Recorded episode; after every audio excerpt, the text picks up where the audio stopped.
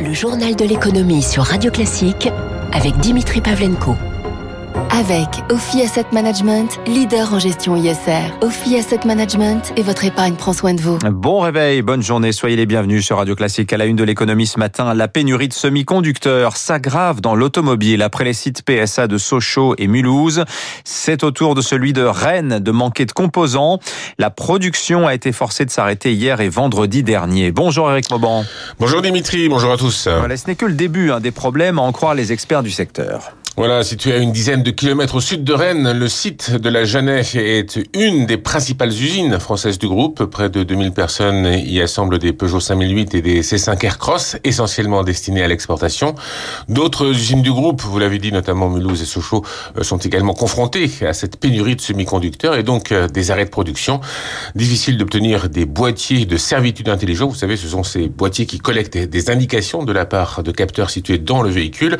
Compliqué aussi de trouver des boîtiers pour airbag ou des lève-vitres. La production de voitures est conditionnée par l'arrivage de ces pièces. Les constructeurs disent pouvoir rattraper le retard au second semestre. Cependant, la demande de semi-conducteurs est telle que l'offre a du mal à suivre. Les principaux fabricants, comme le taïwanais TSMC, euh, se sont engagés à augmenter leur capacité de production, mais cela prendra au moins un an. En France, les syndicats de Stellantis espèrent beaucoup du programme de 20 milliards d'euros pour accélérer la relocalisation de la recherche et développement en France ainsi que la production de semi-conducteurs. Éric Mauban, à la une également ce matin, les experts de l'OMS vont se pencher aujourd'hui sur la sûreté du vaccin AstraZeneca, je vous en parle à l'instant. Ces experts préconisent d'ores et déjà de continuer à l'administrer, mais hier, en pleine troisième vague, hein, sept pays européens supplémentaires, dont la France, l'Allemagne et l'Italie, ont suspendu le vaccin du laboratoire anglo-suédois par précaution, après de graves problèmes sanguins chez des personnes vaccinées.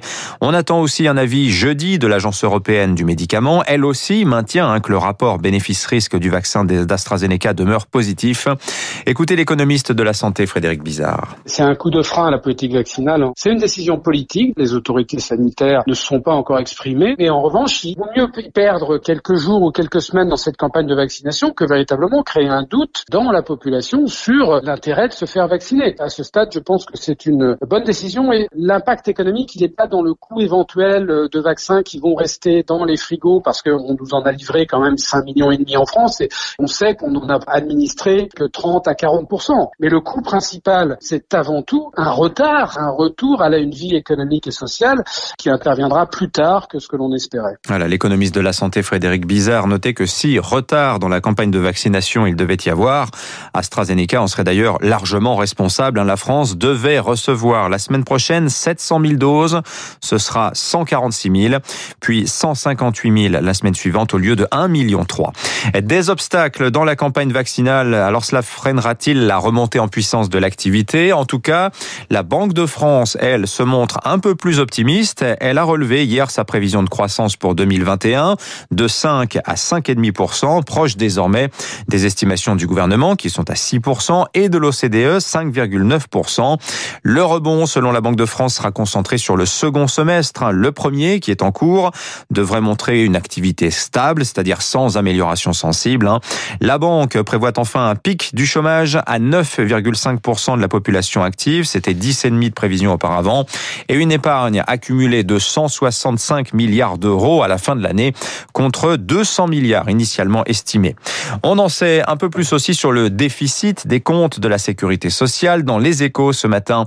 Olivier Dussopt, ministre des Comptes publics, et Olivier Véran, ministre de la Santé, livrent quelques détails. On retiendra notamment que le report de cotisation des entreprises se chiffre à 25 milliards d'euros. 7 milliards pourraient être totalement exonérés.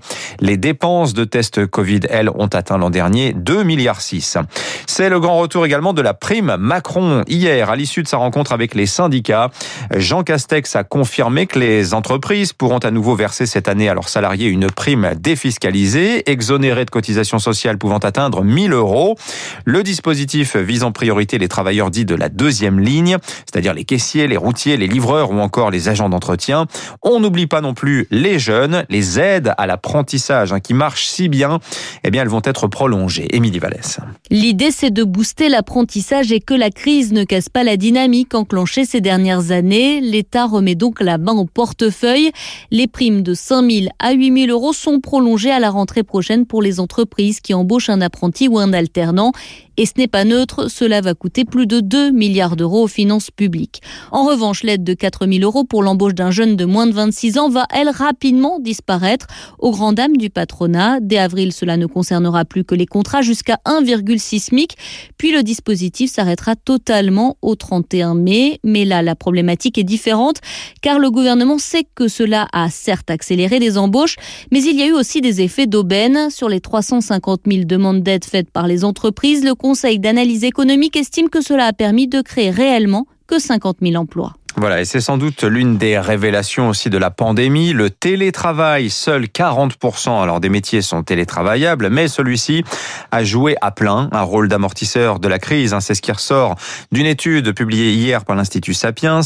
Le télétravail, selon l'enquête, a permis de sauver 9 points de PIB l'an dernier, grâce aussi à des gains phénoménaux de productivité. Eric Huoche. Chez Clint, les bureaux sont vides depuis un an. Fini l'open space. Alexandre le patron voulait déjà faire du télétravail norme dans cette agence digitale.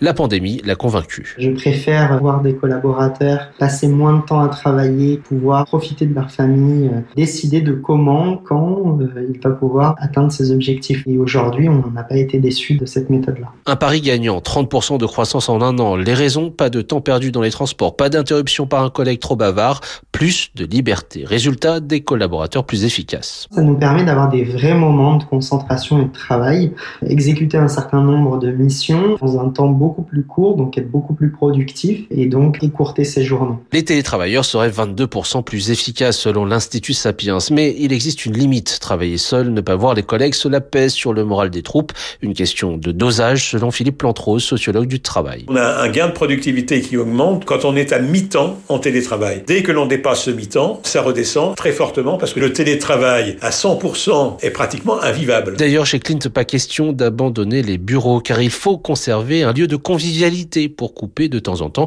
avec le rythme de la maison. L'actualité des entreprises avec un nouveau prétendant au rachat de M6, c'est Energy Group hein, qui serait à présent sur les rangs, malgré sa taille un quatre fois inférieure à la chaîne de Nicolas Taverneau, qui possède également RTL. Energy songerait donc à s'associer dans l'opération à un fonds d'investissement. Le dossier M6 intéresse un beaucoup de monde. Sont cités TF1, Vivendi, Altis, Daniel Kretinsky, le milliardaire tchèque, Xavier Niel, ou encore l'italien Mediaset.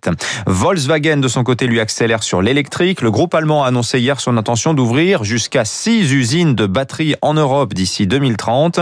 Volkswagen parle d'ailleurs comme Tesla de Gigafactories. La première ouvrirait en 2023, commandée au Suédois Northvolt pour 14 milliards de dollars. Elle ouvrirait en Allemagne. Euh, la troisième usine prévue pour 2026 euh, pourrait euh, être installée en France, en Espagne ou au Portugal.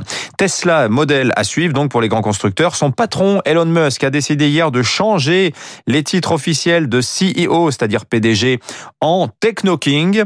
Le poste de CFO, directeur financier, devient le Master of Coin, allusion bien sûr au Bitcoin avec qui Tesla a désormais destin lié depuis qu'elle a acheté pour un milliard et demi de dollars de crypto-monnaie le mois dernier. Et puis c'est officiel, Jean-Pierre Denis va quitter la présidence du Crédit Mutuel Arkea. Euh, il cessera ses fonctions à la tête du réseau breton en mai prochain.